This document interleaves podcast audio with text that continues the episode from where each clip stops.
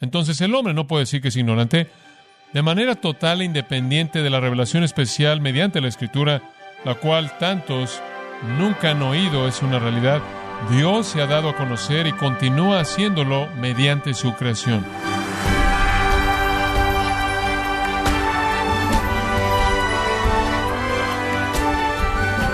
Le damos la bienvenida a su programa Gracias a vosotros con el pastor John MacArthur.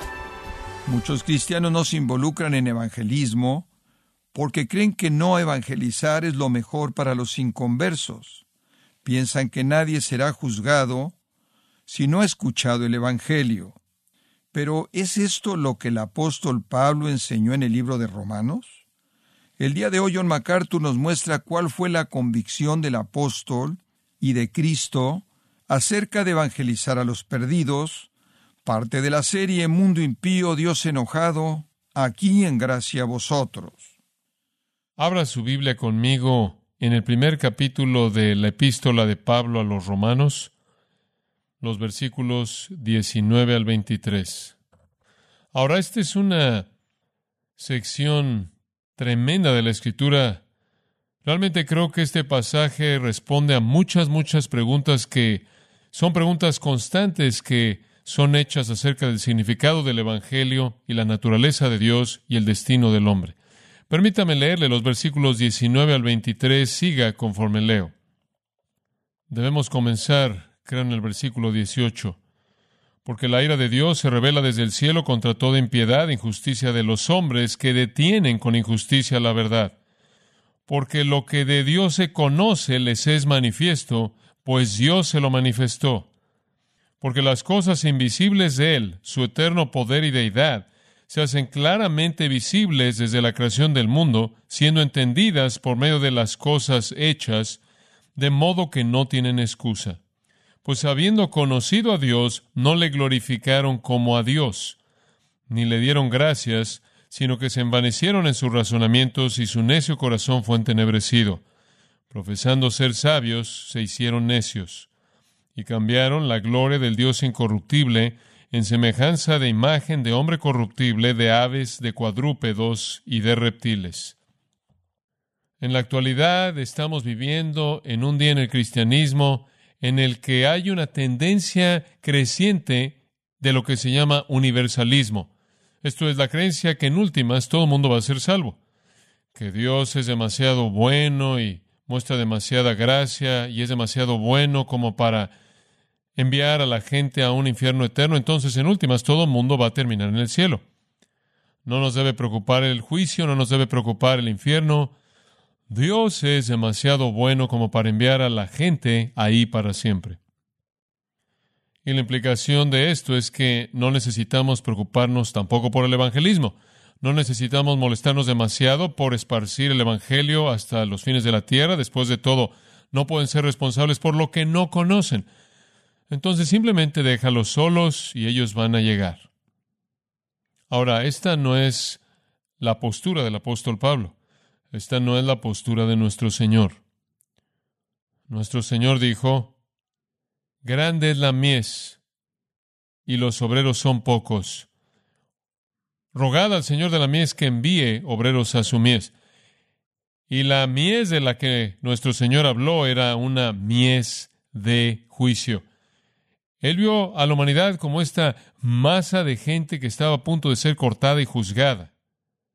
Y la necesidad de que labradores entraran a la mies para advertirles estaba en su mente. El Señor habló más del infierno que cualquier otra persona en la Biblia. De hecho, Él habló más del infierno que cualquier otra persona y todos juntos en el Nuevo Testamento. Los hombres de Dios que han vivido a lo largo de la historia de la Iglesia son hombres que han entendido que Dios es un Dios de juicio, que la ira de Dios de hecho está siendo revelada en contra de la impiedad. Juan Knox, en sus rodillas por las almas perdidas en el pequeño país de Escocia, le rogó a Dios y le dijo, dame Escocia o muero.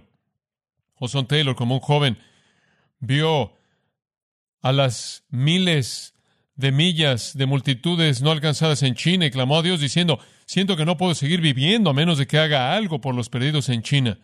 Henry Martin, después de haber llegado a la India, dijo, aquí estoy en medio de los paganos, de la medianoche y de la opresión salvaje. Ahora, mi querido Señor, déjame arder para ti. Adoniram Judson, el gran misionero a Burma, pasó años largos, agotadores en traducir la Biblia. En medio de esto fue arrastrado a la prisión y mientras que estuvo en la prisión su querida esposa murió. Y después de su alivio, él fue azotado por la enfermedad y exhaló esta oración, Señor, déjame terminar mi trabajo. Líbrame por suficiente tiempo como para colocar la palabra Salvador en las manos de este pueblo. Tan preocupado estaba James Chalmers por aquellos sin el Salvador que es dicho de él en el servicio de Cristo. Él soportó dificultad, hambre, naufragio, un trabajo agotador y lo hizo todo con gozo. Él arriesgó su vida mil veces y finalmente fue matado a golpes, decapitado y comido por hombres que eran sus amigos y a quienes él buscó iluminar. Robert Artington no pudo ir al extranjero para alcanzar a los perdidos, pero mediante el sacrificio él capacitó a otros para que fueran. Él vivió en un cuarto solo y cocinaba sus propias comidas sencillas y dio quinientos mil de sus dólares a las misiones extranjeras. Y él escribió, con gusto haría que el suelo fuera mi cama, una caja mi silla y otra caja mi mesa, en lugar de que los hombres perezcan por no conocer a Cristo. Como puede ver, ellos entendieron lo que significa morir sin Dios y Cristo. Entendieron que los hombres inevitablemente se dirigían al juicio. Entendieron que los hombres estaban bajo la ira de Dios. Y a menos de que usted entienda eso, usted no entiende el ímpetu más grande que usted tiene por la preocupación y la compasión. Y entonces el Evangelio comienza en el versículo 18, y es donde el cuerpo primordial de Romanos comienza. Y comienza con la ira de Dios, revelada en contra de toda impiedad e injusticia de los hombres. Y como Pablo dice en Efesios 2.3, los hombres son hijos de ira. En otras palabras, nacen para la ira.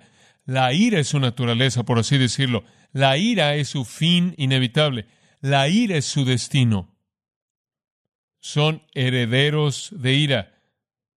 La sonrisa de Dios se ha vuelto un ceño frungido. Y como el salmista dijo, ¿quién conoce el poder de la ira de Dios? Tomás Watson, ese gran puritano, escribió, así como el amor de Dios hace de toda cosa amarga dulce, así la maldición de Dios hace de toda cosa dulce amarga. Ahora Pablo dice entonces, el hombre está bajo ira ira severa. Ahora la pregunta que surge en este pasaje es esta. ¿Acaso el hombre merece esto? Después de todo, ¿no pudimos evitar el nacer? ¿Por qué debíamos nacer sin tener opinión al respecto y después pasar la eternidad en el infierno? No pedimos nacer, no pedimos nacer como hijos de padres pecaminosos, no pedimos nacer en un mundo pecaminoso, no pedimos ser colocados en un predicamento de juicio. ¿Cómo podemos ser hechos responsables? Y esa es precisamente la pregunta que Pablo responde en este texto. La ira de Dios se revela en contra de todos los hombres debido a su impiedad e injusticia. Ese es el versículo 18. Y los versículos 19 al 23 nos dicen por qué. ¿Por qué es que Dios se justifica en estar enojado en contra del pecado del hombre? Ahora, algunos hombres a lo largo de la historia del mundo han reconocido el derecho de Dios de estar enojado. Eso es correcto. Algunos, que inclusive son paganos, han entendido que Dios tenía el derecho de estar enojado con ellos. Permítame darle una ilustración. Abra su Biblia en 1 Samuel capítulo 4. Primero de Samuel capítulo 4. Ahora, en esta época en particular de la historia de Israel, Israel no le estaba poniendo atención a Dios. En absoluto. Oh, hay un poco de muestra religiosa, pero no hay nada genuino. Pero de pronto Israel es confrontado con su enemigo de toda la vida, los filisteos, y están preocupados. Y entonces alguien dice, miren, no queremos pelear contra los filisteos solos. Alguien vaya a buscar a Dios. Eso, de hecho, es una manera bastante buena de pensar. Y en ese punto en su historia, Dios es simbolizado en el arca del pacto, la cual está en Silo. y Dios, por así decirlo, en su presencia, moraba en el arca del pacto entre las alas y los querubines. Y entonces, cuando querían asegurarse de la presencia de Dios, tenían que tener el arca del pacto. Entonces dijeron, vayan a buscar a Dios. Y entonces se volvieron muy religiosos, corrieron, consiguieron a Dios, trajeron la pequeña caja. Ahora, para los paganos esto simplemente era un ídolo, simplemente el ídolo israelita. Y entonces vinieron y tenían a Dios. Tenían la pequeña caja. Versículo 5 de Primero de Samuel 4. Aconteció que cuando el arca del pacto de Jehová llegó al campamento, todo Israel gritó con tan gran júbilo que la tierra tembló. Dios está aquí. Hable de la llegada de la caballería en la batalla con los indios nativos. No se habrá comparado en nada esto. Dios está aquí. El día está ganado. Y claro, los gritos dejaron a la gente sin poder oír. En el versículo 6, cuando los filisteos oyeron la voz de júbilo, dijeron, ¿qué voz de gran júbilo es esta en el campamento de los hebreos? Y supieron que el arca de Jehová había sido traída al campamento. El Dios de Israel ha llegado. Han conseguido a su Dios. Y los filisteos tuvieron miedo porque decían, ha venido Dios al campamento. Y dijeron, ay de nosotros. Pues antes de ahora no fue así. ¡Ay de nosotros! ¿Quién nos librará de la mano de estos dioses poderosos? ¿Por qué dijeron eso? Porque recordaron un poco de la historia egipcia. Y se acordaron de el ejército egipcio entero siendo ahogado. Y se acordaron, previo a eso, de todas las plagas. Y después uno de ellos se puso de pie y dio la clásica plática motivacional en el versículo 9. Esforzaos, oh filisteos, y sed hombres para que no sirváis a los hebreos como ellos os han servido a vosotros, sed hombres y pelead. Ahora vamos a actuar como debemos y salgamos y ganemos esta batalla. ¿Y sabe usted lo que pasó? Los israelitas estaban en una euforia, pensaban que el día había sido ganado. Versículo 10, pelearon pues los filisteos y Israel fue vencido. Ahora espera un minuto. Esa no es la manera en la que el guion debía terminar. Los israelitas debían ganar, tienen a Dios. Pero Dios no es un genio utilitario. Usted no nada más frota su pequeña lamparita y dice, ahora Dios, haz lo que debes hacer, estoy en problemas, no te he puesto atención por mucho tiempo, pero te necesito ahora. Dios no opera así. Treinta mil hombres de a pie de Israel fueron matados. El arca de Dios fue robada y los dos hijos de Eli, Ovni y Finés, fueron matados. Devastación. Los hijos del sumo sacerdote están muertos, treinta mil hombres de a pie mueren y se llevan al arca. Ahora, si usted piensa que ese es un problema para los judíos, usted no ha comenzado a imaginarse qué tipo de problema es para el pueblo, para la gente que tiene a Dios en sus manos. Ahora los filisteos tienen a Dios. Ahora, si usted quiere saber lo que pasó, vaya al capítulo 5, versículo 1. Elí, el sumo sacerdote, quien era obeso y ya mayor, estaba tan enojado porque sus hijos se habían muerto que se cayó de su pequeño banco y se rompió el cuello y murió. Entonces ahora el sumo sacerdote está muerto. Entonces la devastación ha ocurrido en Israel. Y ahora los filisteos tienen el arca de Dios en sus manos y andan por todos lados con la presencia de Dios. Y entonces decidieron, este es el Dios israelita, lo vamos a colocar con nuestro Dios. Y entonces lo tomaron en el versículo 2, dice, y tomaron los filisteos el arca de Dios y la metieron en la casa de Dagón. Dagón era un dios filisteo que era mitad pez y mitad hombre, el dios pez. Entonces simplemente tomaron el arca y la colocaron con Dagón. Estaba en la ciudad de Asdod. Y cuando al siguiente día los de Asdod se levantaron de mañana, y aquí Dagón postrado en tierra delante del arca de Jehová. Y estaban bastante confundidos por eso. Debieron haber pensado que hubo algún terremoto local o algo que hizo que se cayera. Entonces, lo volvieron a su lugar. Y volviéndose a levantar de mañana, el siguiente día, versículo 4, he aquí que Dagón había caído postrado en tierra delante del arca de Jehová. Y la cabeza de Dagón y las dos palmas de sus manos estaban cortadas sobre el umbral, habiéndole quedado Dagón el tronco solamente. Y Dios estaba diciendo, no tolero competencia alguna. Bueno, ahora ellos saben que están en problemas. Para avanzar a lo largo del texto, De pronto se agravó la mano de Jehová sobre los de Asdod, versículo 6, y los destruyó y los hirió con tumores en Asdod. Hay todo tipo de traducciones de este versículo. Algunas de sus Biblias podrán decir hemorroides. Esa probablemente es la peor traducción. Algunas Biblias dicen emerod y se oye como un perfume. Tumores y tumores internamente, en la parte interna o la parte secreta, como lo expresan algunas versiones al final del versículo 9. De pronto, la gente tiene tumores. Y después el texto dice que los que no tuvieron tumores fueron atacados por ratones contagiados por una plaga mortal. Y miles de miles de personas murieron, y los que no murieron de la plaga de los ratones recibieron los tumores. Entonces la gente en Azod dijeron, vamos a deshacernos de esta cosa. Y dijeron, ¿qué vamos a hacer con esto? Dijeron, bueno, llevémosla a Gat. Lo cual no fue un gran favor para la gente en Gat. Esa es la siguiente ciudad a lo largo de la línea del área filistea. Y ahí hubo un hombre famoso de Gat, podría recordar usted, su nombre fue Goliat. La llevaron a Gat y los de Gat tuvieron el mismo problema. Y entonces dijeron, llévenla a Ecrón. Y los ecronitas clamaron y dijeron, no traigan esa cosa aquí. Y estaban pasándola por todos lados. Y todo el mundo estaba en la misma situación. Todos o estaban muriéndose de la plaga o terminando con los tumores. Ahora esto es juicio. Ahora, ¿cuál va a ser la respuesta pagana? Van a decir, ¿qué tipo de Dios eres tú? Bueno, esto no es justo. No. No, en el capítulo 6 llamaron a sus sacerdotes y adivinos y preguntaron, ¿qué vamos a hacer? En el versículo 3 ellos dijeron, si enviáis el arca del Dios de Israel, no la enviéis vacía. Ahora escucha esto. Sino, por favor, pagadle la que expiación. Le voy a hacer una pregunta simple.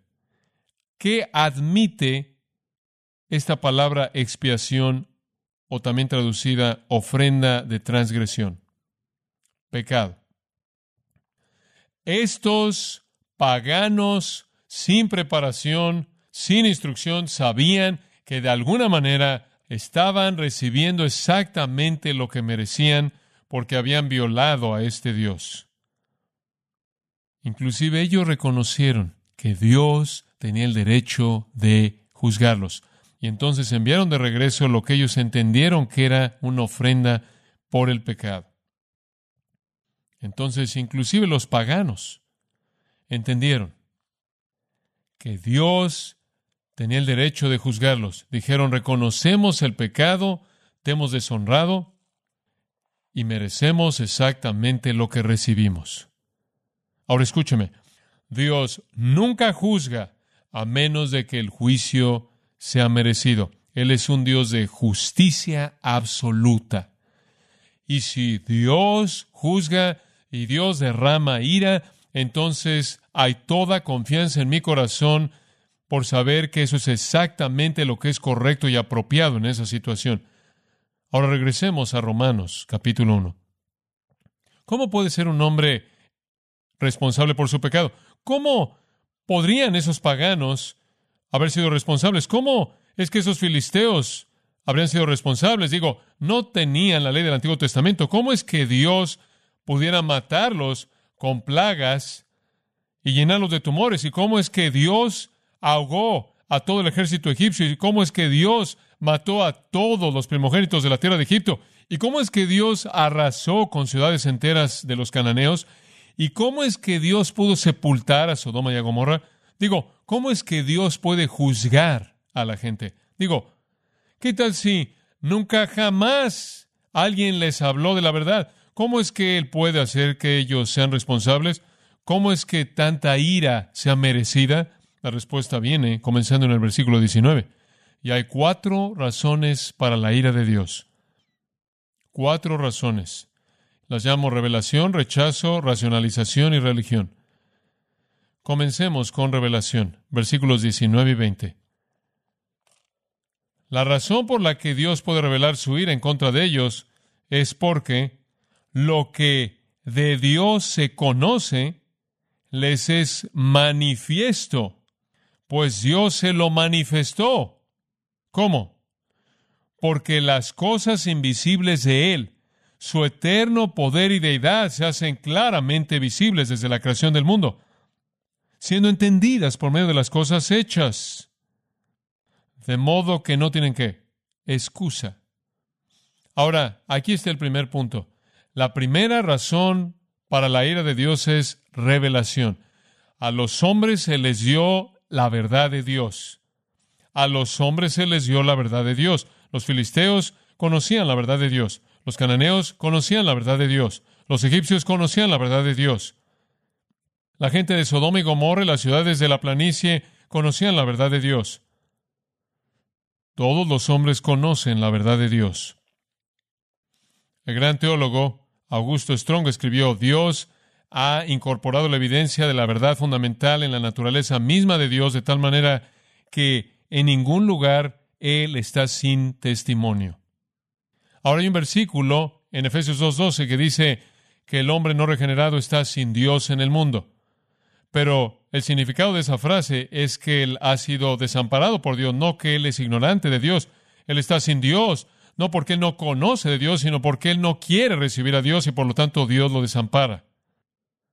Ahora esta sección se refiere primordialmente a los gentiles porque supone únicamente lo que llamamos revelación natural. No está hablando de la escritura, la cual se aplicaba a Israel. Israel, claro, no solo rechazó la revelación natural, sino la revelación especial. No solo Israel rechazó la creación como la evidencia de Dios, sino que inclusive rechazaron las escrituras. Pero aquí vemos primordialmente al mundo gentil. Y lo que él dice es que podían conocer a Dios porque Dios se ha manifestado a sí mismo a ellos. Pero de regreso en el versículo 18, como vimos la última vez, han detenido la verdad. La palabra detenido significa suprimir.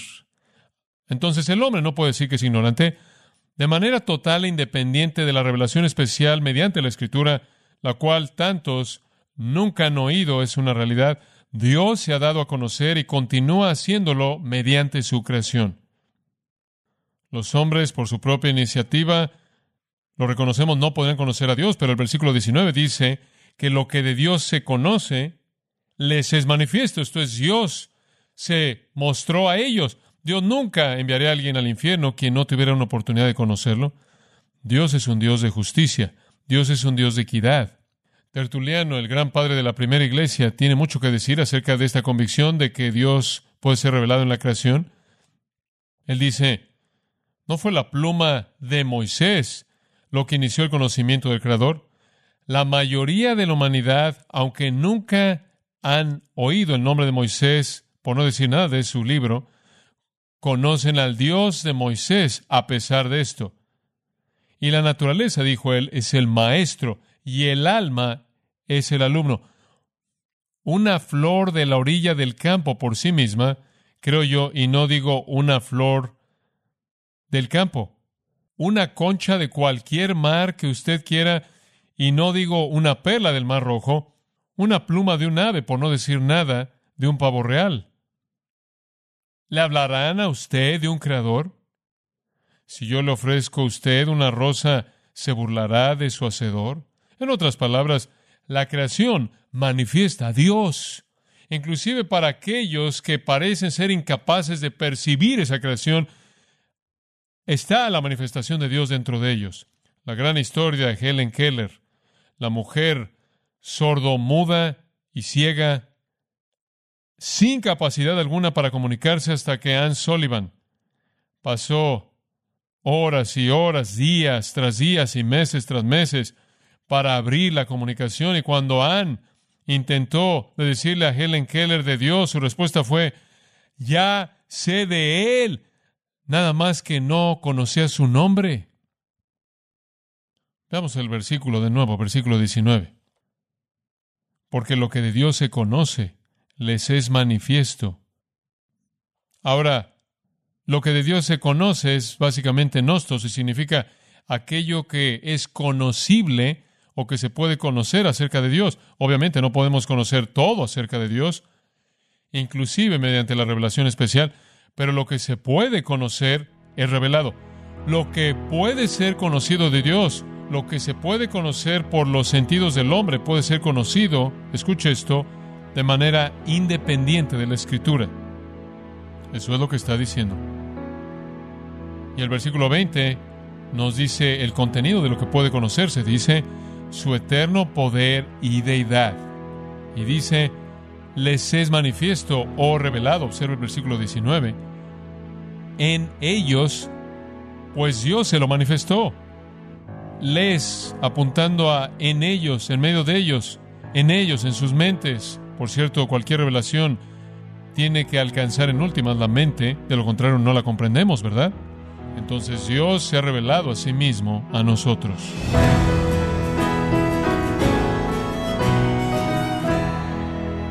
John MacArthur nos ha mostrado lo que significa morir sin Dios y sin Cristo y por qué debemos ser compasivos llevando urgentemente el Evangelio a aquellos que todavía están bajo la ira de Dios, que no han oído el Evangelio. Esto es parte de la serie Mundo impío, Dios enojado, en gracia a vosotros. Y quiero recordarle, estimado oyente, que tenemos a su disposición el libro El Evangelio según Dios, escrito por John MacArthur, presentando el capítulo de Isaías 53 como el más notable del Antiguo Testamento, que es llamado acertadamente el primer Evangelio. Puede adquirirlo en nuestra página en gracia.org o en su librería cristiana más cercana. Y quiero recordarle, estimado oyente, que puede descargar todos los sermones de esta serie Mundo impío, Dios enojado, así como todos aquellos que he escuchado en días, semanas o meses anteriores, animándole también a leer artículos relevantes en nuestra sección de blog en gracia.org. Si tiene alguna pregunta o desea conocer más de nuestro ministerio, como son todos los libros del pastor John MacArthur en español, o los sermones en CD, que también usted puede adquirir, Escríbanos y por favor mencione la estación de radio por medio de la cual usted nos escucha en gracia a vosotros. Es importante conocer no solo el país y ciudad de donde usted nos escucha, sino también la radio. Para quienes contactan nuestro ministerio por primera vez, pueden solicitar una copia del mensaje de promoción sin costo alguno, un mensaje por oyente únicamente. Si usted vive en los Estados Unidos o Puerto Rico, escríbanos a Gracia Vosotros, P.O. Box 4000, Panorama City, California 91412. O puede escribirnos a través del siguiente correo electrónico radio arroba bueno, en nombre del pastor John MacArthur de nuestro redactor Rubén Rocha y del personal de este organismo, le damos las gracias por su tiempo y sintonía, invitándole a que nos acompañe en la próxima edición y juntos continuar desatando la verdad de Dios un versículo a la vez, aquí en Gracia a Vosotros.